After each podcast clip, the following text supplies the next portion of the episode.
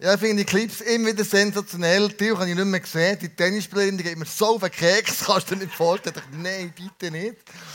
Aber äh, du hast du so einen Lieblingsschauspieler. Du merkst, was bringt dich der das mal wieder? wir sind zum fünften Mal dran heute. Nächstes Mal ist noch das letzte Mal, dann ist ja schon Ostern haben wir schon das Easter-Event, wo, wo wir äh, darum beten, ringen, hoffen, dass Jesus äh, hier ist und die Leute ihn erleben können auf eine ganz kreative, besondere Art und Weise. Darum, wenn du noch Freunde mitnehmen willst, nimm sie unbedingt mit. Sie werden hier wirklich auf eine kreative Art und Weise Ostern erleben, so nie in ihrem Leben Kirche und Ostern und Jesus erlebt haben. So möchte ich alle die begrüßen, die diesen Videopodcast anschauen oder die, die das Audio-Podcast zulassen. Heute sind wir dran mit der Serie mit dem Inhalt «Sei ein Freund. Und wir sind ja dran, das Geheimnis zu lüften, wenn Jesus sagt, lebe im Überfluss. Wie komme ich zu dem? Einerseits haben wir gesagt, glaub mal grösser, also Jesus hat mehr Möglichkeiten. Dann war der Jose Carol da und er hat so gesagt, schau, Beziehung mit Jesus, das Intime, das sei mal still, das ist entscheidend. Andrea hat geredet über Umkehr, Buß, das Angebot, das wir bekommen. Und dann haben wir von der Maria letzten Sonntag gehört, von dem der Grosszügigkeit, die selbstlos ist, sogar du gehst weiter weg, im Wissen, du kommst zu kurz und trotzdem machst du es, weil du weißt, es ist richtig. Und heute geht es darum, ein weiteres Geheimnis zu lüften, und zwar ist das Gemeinschaft und ein Freund sein. Wir denken, in dem innen ähm, liegt ein riesiges Potenzial, aber auch eine riesige Gefahr. Wenn ich ähm, euch jemanden vorstellen, bevor ich das noch mache, nicht, dass ich es vergesse, nehmt eure iPhones vor, weil unser Technikteam, IT-Team, die haben ja eine neue App entwickelt. Also eine neue nicht, der alte released, schöner gemacht, krasser gemacht. Und die haben über 300 Stunden volontärmäßig Programm geschrieben im Hintergrund, Tag und Nacht, damit du das einfach auftun kannst. ICF-App, schon die Darstellung ist wunderschön. Dann kannst du Hashtag Jesus, dann sei ein Freund. Und dann kannst du alle Predigtpunkte, die ich wieder bringe, sind dort schon drin. Und du kannst dir schreiben, Gedanken oder bleiben, Sachen oder bleiben. Und das machen wir aus dem Grund, weil Psychologen sagen, am Dienstag, zwei Tage später, weißt du noch 5% von dem, was gesagt wurde, wenn du es nicht aufschreibst. Und es wäre ein Jammerschade, wenn du gewisse Wahrheiten, die Gott dir heute offenbart, einfach nicht aufschiebst, weil du zu faul bist und du vergisst es wieder. Du haben gesagt, lass uns eine App entwickeln, die uns hilft, mündig zu werden, im Glauben zu wachsen, eigene Notizen zu schreiben. Und unser IT-Team hat das mega ernst genommen und hat gesagt, okay, komm, wir machen das weiter, wir entwickeln das, wir, wir sind ein Killer am Puls vor Zeit. Und das machen sie völlig volontär, im Hintergrund, das sieht man mehr. Und wir geben diesen Jungs mal einen riesen fetten Applaus, was sie da hergebracht haben. So gut. I'm proud of you, man.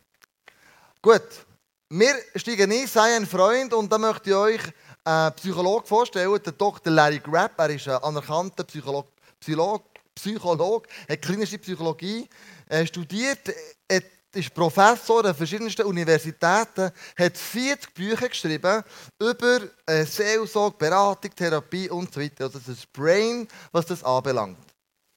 Und doch hat er irgendeine eine Entdeckung gemacht, wo all das, was er bis jetzt gelernt und angewendet hat, wie hat er revolutioniert in seiner Beratung. Er ist nämlich gerufen worden von einem, zu einem Typ, der hochdepressiv war, der Suizid gemacht hat und wie ein Wunder das überlebt hat. Und so hat er mit dem mega viele Sitzungen gemacht und dann ist er wieder so langsam wieder ein bisschen an den Boden gekommen, hat sich wieder gefangen, ist wieder, ähm, ist wieder prosperiert.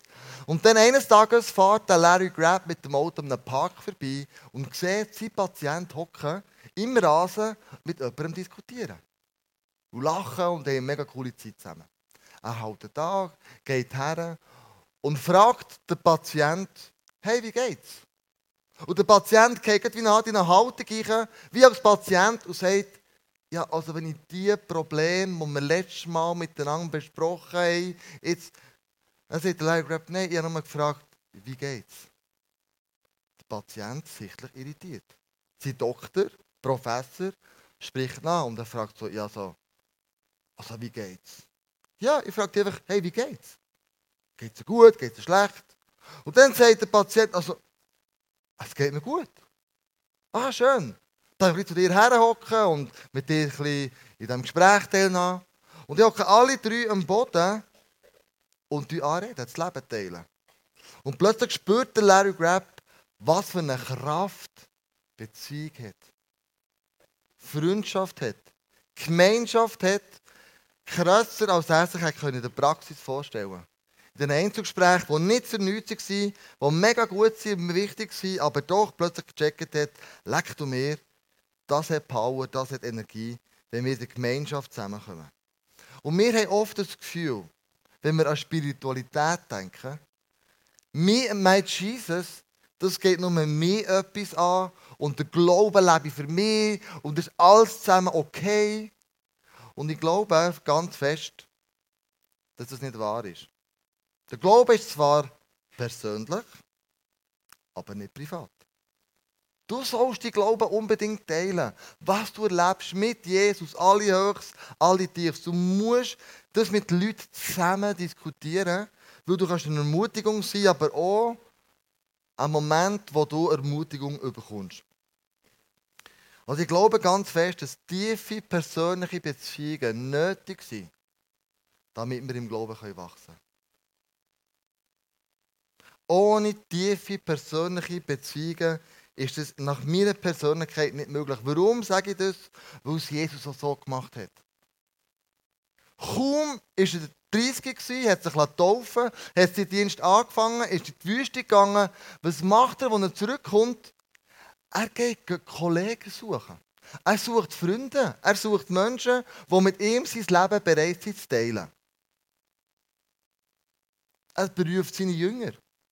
Und dann ist er mit ihnen zusammen und ich stelle mir das so vor, die eine coole Zeit gehabt, die zusammen abgehängt, die zusammen gelacht, die zusammen ähm, Zeit verbracht. Und Jesus hat ihnen auch erklärt, wie er Zeit verbringt mit dem Vater im Himmel. Hat ihnen alles offenbart. Und irgendwann kommt der Punkt, wo er sagt, im Johannes 15, 15, ich nenne euch nicht mehr Diener. Denn einem Diener sagt der Herr nicht, was er vorhat. Ihr aber seid meine Freunde. Das ist krass. Jesus sagt, Jungs, ohne euch macht das Leben nicht Spaß. Ohne euch bringt das nichts hier. Ihr seid meine Freunde, denn ich habe euch alles anvertraut, was ich vom Vater gehört habe. Also er verbringt Zeit mit ihnen, er investiert in sie. Und ich glaube nicht, dass er Multiplikatoren gesucht hat oder ein Projekt Reich Gottes vorantreiben, sondern er hat Menschen gesucht, Freunde gesucht, die mit ihm das Leben teilen, der Höchst und Tiefs mit ihm zusammengehen. Und er sagt, schaut Jungs, ich brauche eure Gemeinschaft. Sogar ich als Sohn Gottes kann es nicht alleine. Ich brauche Freunde.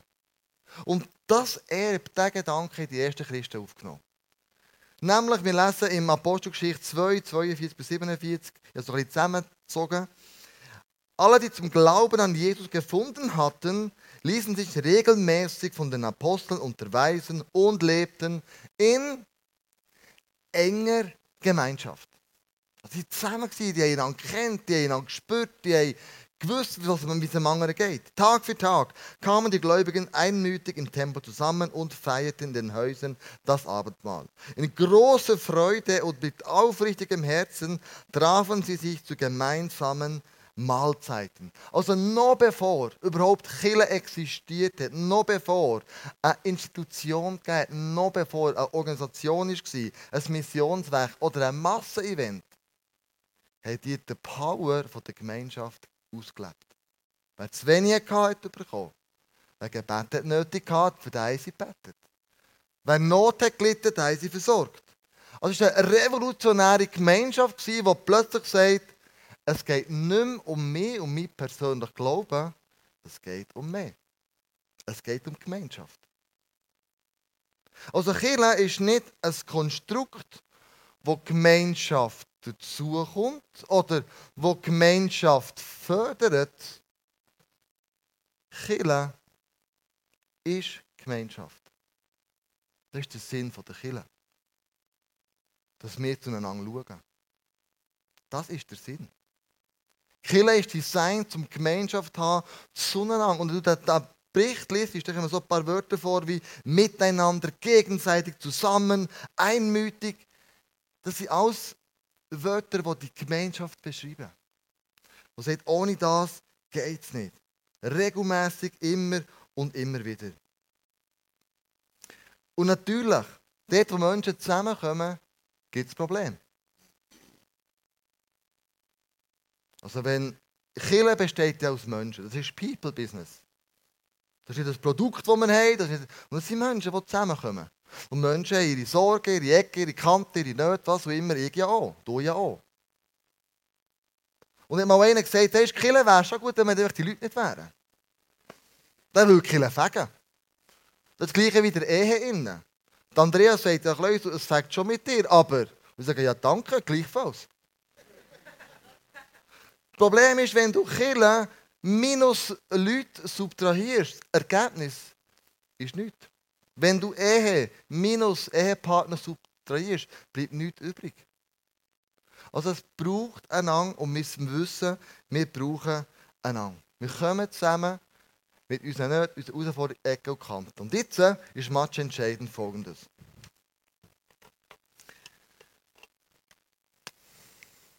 Was gross ist, big, unsere Celebration, man kann sagen, das ist der Tempel von Gott, das ist, das ist äh, Gold, Silber, die Herrlichkeit von Gott ist hier, wie auch immer.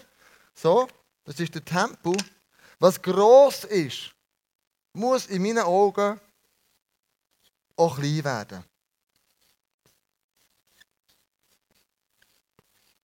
Das sind Smallgruppen, das sind die Häuser, wo man zusammenkommt. Das sind die Sachen, wo man, an, wo man miteinander zusammen ist, wo man einander kennt, wo man, wo man füreinander betet, wo, wo das Gesicht plötzlich einen Namen bekommt, wie auch immer, wo man nicht mehr anonym ist. Hier ist es sehr, sehr eine gute Art, um reinzukommen und wieder zu gehen.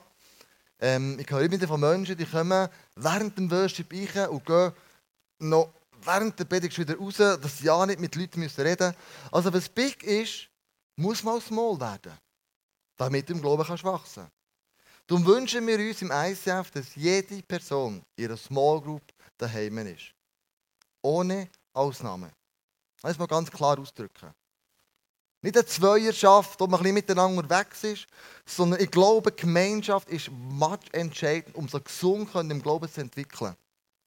Ich war im Sinn einer Zeit, im Moment habe ich eine Small Group von Businessleuten, wo ich vorher eine Small Group hatte, habe ich im Moment einen Ort, also eine Phase gehabt, wo, wo mir Kille alles zu viel ist. Und ich weiss, so einen Abend, da bin ich zusammengebrochen, nur noch gekühlt. Ich habe es nicht mehr geschafft, das rational zu leiten, die Kille. Und dann waren die elf Männer um mich herum und gesagt, Kleusel, jetzt beten wir für dich. Und die haben zwei Stunden für mich gebetet. Die haben nicht aufgehört zu beten, bis sie aufgehört haben zu heulen. Das ist krass in dem Moment. Und dann habe ich gemerkt, das hätte ich mit einem alleine, ja, das ist schon gut gewesen, aber elf sind für mich eingestanden. Das ist eine andere Dimension, eine andere Power. Also was big ist, muss unbedingt small werden. Da ist Kraft drin. Hier feiern wir zusammen Gott, wir beten ihn an, das ganze Kille. Das machen wir auch, das ist nicht der Punkt. Aber da ist der Power drin, in der Small Group. Drin. Und dann, für mich ist wichtig, jede Small Group hat einen Input, Gebet, Teaching, was auch immer. Aber jede Small Group muss einen Output haben. Wie auch immer, man dient, man geht auf die Straße, man erzählt den Menschen das Evangelium. Wenn man immer nur hier drinnen bleibt, dann wird man langsam träge, dick, verfettet langsam, vielleicht sogar bitter, weil du kennst das Prinzip vom Segen Nezareth. Da kommt der Jordan oben rein, er geht durch den Segen Nezareth durch, es ist Leben, Power, es sind Fische drin und dann fließt er raus und geht ins Tote Meer. Das Tote Meer hat keinen Ausfluss. Das Tote Meer ist tot. Also, wenn nicht ein Output hat, Ganz ehrlich, dann werden wir komisch.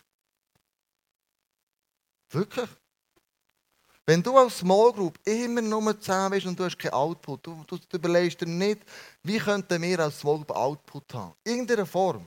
Ich sage nicht was, aber habe irgendwie einen Output, dann wird es komisch. Darum denke ich, das ist much entscheidend. Das haben die ersten Christen gecheckt. Was big ist, muss small werden. Was Input muss einen Output haben. Und das Mal ist für mich unter folgender Prädikat abgespeichert. Die Gemeinschaft ist ein Ort vom kompromisslosen Wohlwollen. Das heisst, der Ort, wo ich gehe, muss ich wissen, die Leute, die dort sind, die meinen es wirklich gut mit mir. Die lieben mich, wie ich bin, mit meinen Ecken, meinen Kanten, meinen Schwächen, meinen Stärken. Die lieben mich. Es ist ein Ort vom Wohlwollen, ein Ort, wo ich merke, da ist auch gegenseitige Grosszügigkeit da. Nicht mit den finanziellen Mitteln, sondern einfach im Annehmen, im Miteinander unterwegs sind. Es sind Leute, die das Beste wollen für, mich, für sie, für mich. Das ist ein unverzichtbares Kennzeichen von einer harmonierenden Gruppe. Und dort ist ganz wichtig, dass ich weiß, ich bin wertgeschätzt und angenommen. Der Larry Grab hat folgendes gesagt in seinem Buch Connecting. Das tiefste Sehnen jedes Menschen geht dahin, jemanden zu haben, der sich vorbehaltlos, ganz wichtig, vorbehaltlos an uns freut. Der die Ressourcen hat, die uns fehlen und für den, für den es keine größere Freude gibt, als uns daran teilhaben zu lassen. All den Ressourcen, die er hat. Du brauchst jemanden, der sagt, hey, im Fall Ja für dich. Ich gehe für dich, ich glaube für dich. Und gerade die junge Generation, wenn wir Vision 2020 haben, wir sammeln einerseits, das ist ja richtig und das machen wir auch, das ist gut. Aber andererseits ist die junge Generation, wie wir übrigens so, braucht jemanden, der sagt, hey, ich glaube an dich. Im Fall dir liegt ein riesen Potenzial. Und jemand, der uns hilft, das Potenzial, das wir haben, auszugraben. Ausgraben zu entdecken. Aber das braucht Folgendes. Es braucht einen Ort von der kompromisslosen Ehrlichkeit. Jemand, der mir sagt, wenn ich auf falschem Weg bin, dass er mich darf kritisieren. Das haben wir gar nicht gern. Oder? Kritisiert werden, ich ganz als allererste hasse das. Und doch weiss ich, ist much entscheidend.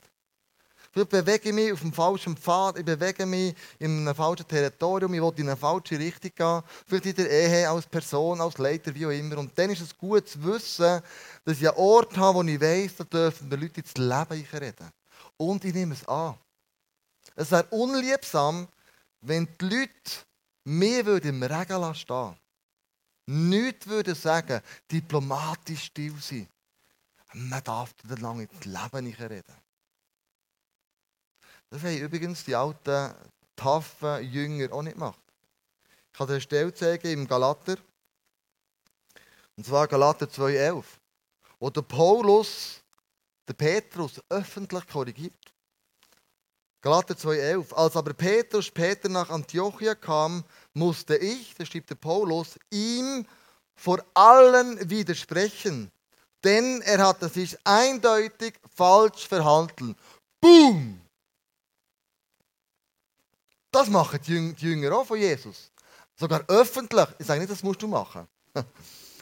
Aber die haben, die haben gesagt, Jungs, wir müssen uns korrigieren, wir müssen uns kritisieren, wir müssen uns helfen, das Beste aus dem anderen rauszuholen. Und da braucht es mal einen auf die Finger, da braucht es vielleicht mal ein Herz, klares Wort. Und sagt, sorry about, wie du dich verhaltest, was du sagst, wie du denkst, ist jenseits.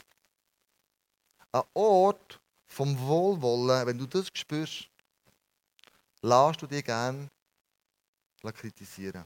Weil du spürst in dem Moment, die Leute meinen es gut mit mir. Gesundheit.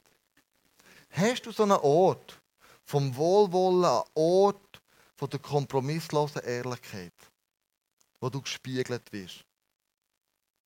Wo du dir da darfst herausfordern Wo es einen Input gibt für dein Leben und dann einen Output generiert. Für dein Leben.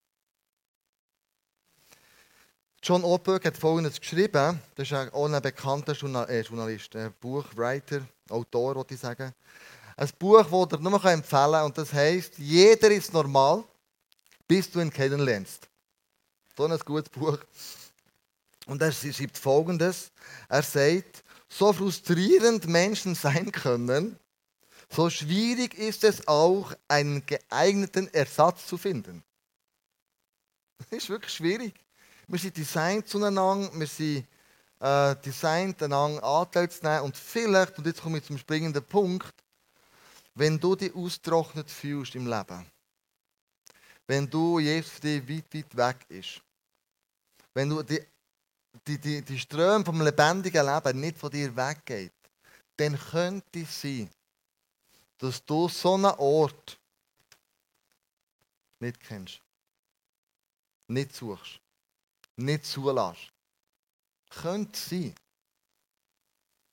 Wo du dich challengen oder dich herausfordern aber wo du weißt, hey, die meinen es gut mit mir. Die lieben mich, wie ich bin. Mit, mal mit meinen Ecken und Kanten.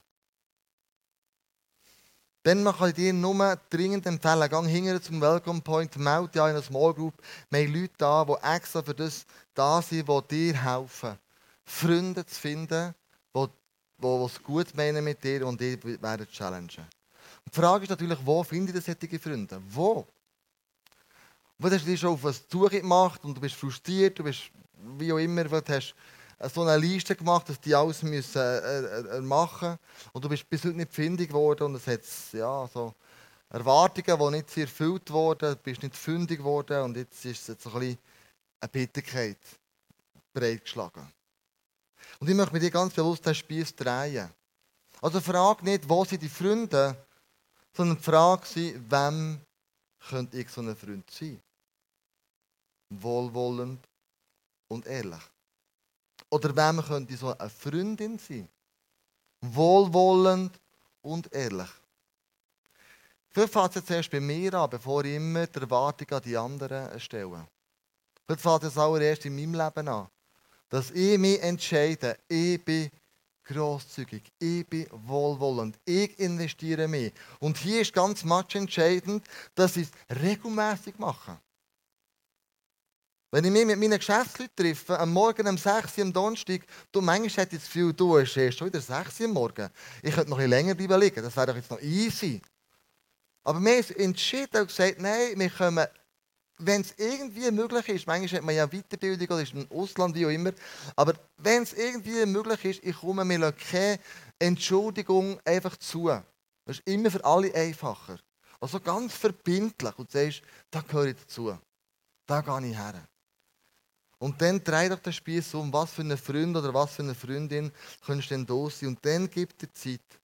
Der Faktor Zeit ist nicht zu unterschätzen. Es braucht Zeit, bis du Freunde gefunden hast.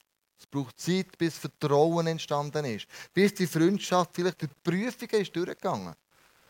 Und ich möchte dir etwas zeigen, das Gift ist für all die Freundschaften. Wo viele Freundschaften zerstört werden, weil man falsche Sachen voraussetzt. Schau, wenn du eine Freundschaft anfasst, einen Freund hast, dann sind da als allererst ein riesen Topf mit Erwartungen drin. Erwartungen, wie man viel trifft, Erwartungen, wie man das Leben zusammenlebt, Erwartungen, die man ausgesprochen hat, vielleicht aber auch nicht. Und dann fängt irgendwann die Freundschaft an, man trifft sich, man macht zusammen ab, man geht und so weiter. Und das ist alles zusammen wunderbar, es geht ein oder zwei Jahre recht gut. Und dann kommt der Zeitpunkt, wo die Erwartungen plötzlich. Nein, sorry. Ich muss mal voranfangen. Vergessen noch einmal. Kann man auch im Podcast rausschneiden.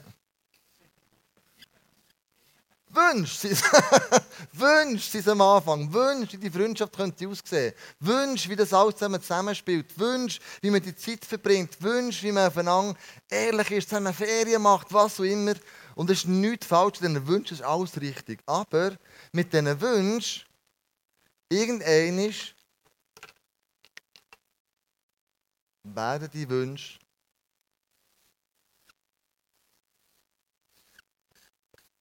Erwartungen.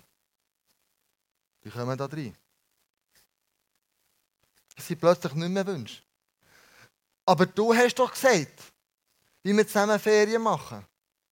Aber jetzt habe ich erlebt, dass du mit dem anderen zusammen bist und dort irgendwie ein geiles Mittagessen zusammen eingenommen hast. Oder du bist mit dem shoppen, warum kommst du jetzt plötzlich nicht mit mir shoppen?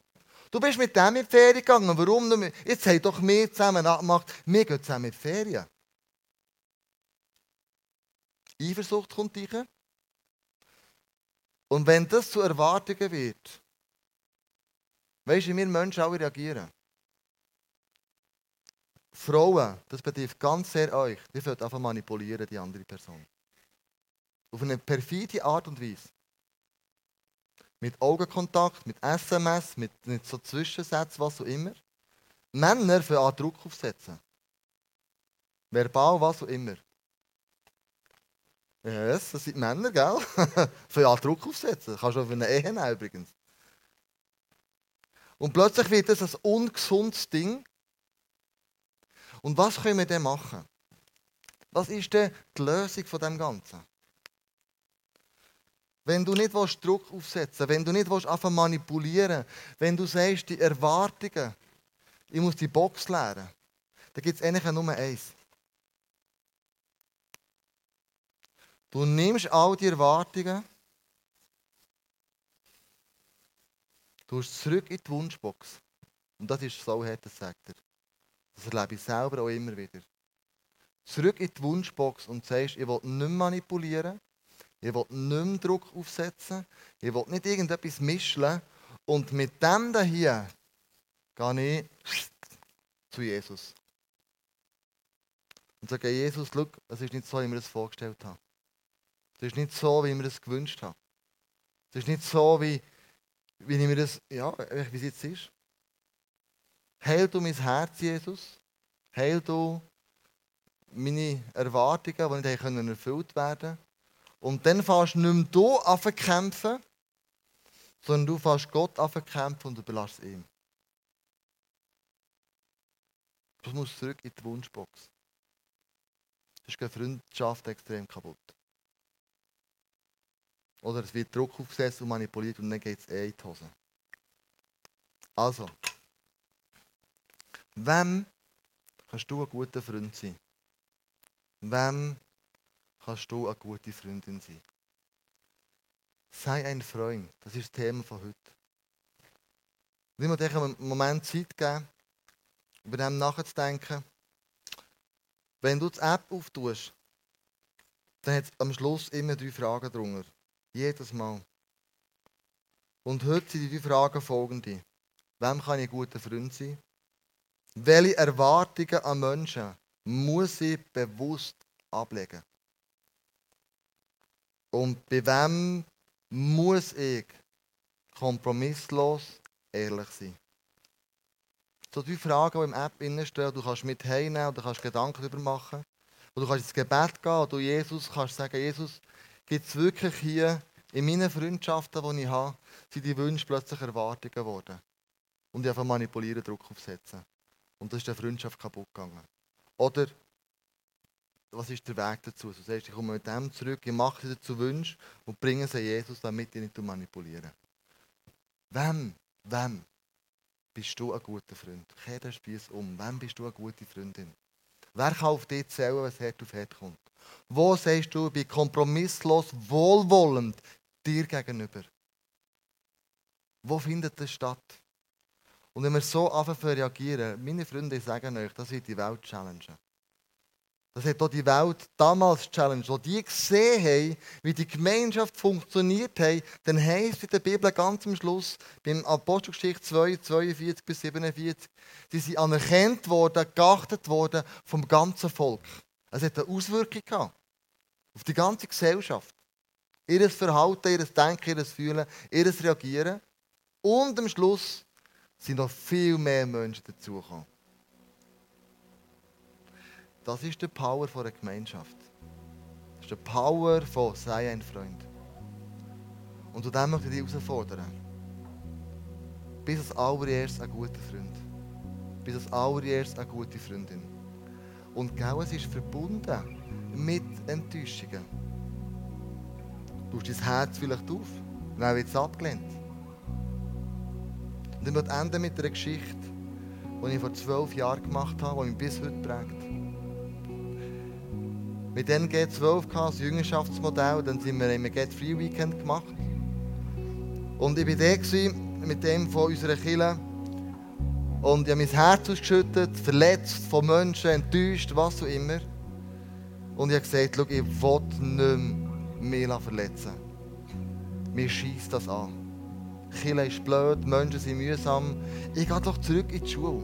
Dort habe ich den Frieden, dort läuft alles wunderbar. Warum muss ich mich da in diese Kirche investieren? Was soll denn das? Und dann sagt er einen Satz, und das habe ich nie vergessen bis heute. Er sagt, du als Pastor, du als Kleusel, du bist dazu berufen, dein Herz immer wieder auszustrecken und die Leute dürfen reinstechen.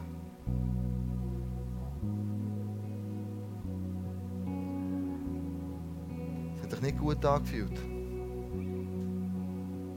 Und ich wusste, es ist richtig.